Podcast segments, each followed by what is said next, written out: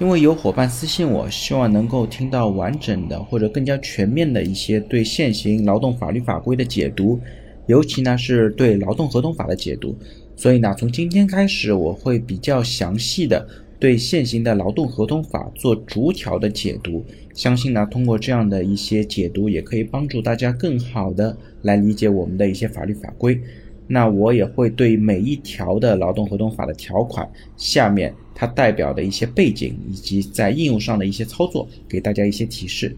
那我的解读呢，尽可能的希望呢从实务的角度来出发，用比较简短的语句来对劳动合同法呢逐条进行解析，不谈太多空洞的理论。好，那我们今天呢会为大家来介绍第一条。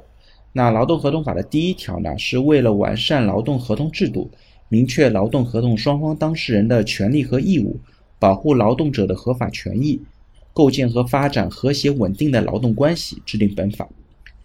第一条呢，其实开宗明义说保护劳动者的合法权益，并不是说是保护劳资双方的合法权益。那说明呢，劳动合同法是有一个明确指向性的，它是一部规范劳动关系的社会法。它的立法价值呢，在于追求劳资双方的关系平等。